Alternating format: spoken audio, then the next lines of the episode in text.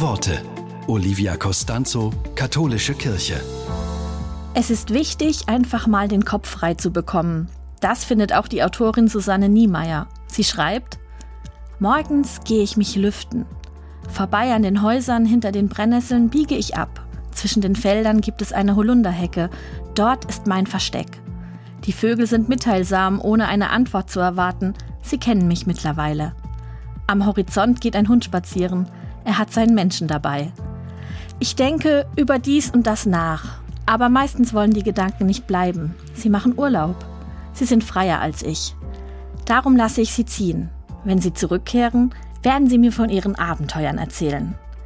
Ich probiere das Bleiben. Es schmeckt nach Giersch. Seine Wurzeln sind kräftig. Das kann ich brauchen.